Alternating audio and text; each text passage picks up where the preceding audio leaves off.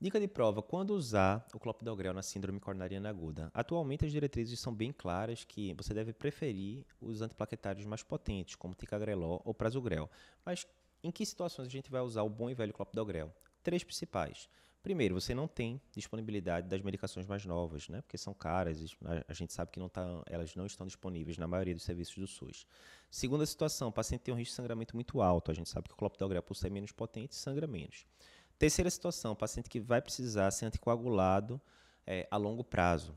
Nesse cenário, o clopidogrel foi muito, bem, muito melhor estudado do que o prasugrel e o ticagrelol. Então, essas são as três situações onde a gente opta pelo clopidogrel na síndrome coronariana aguda.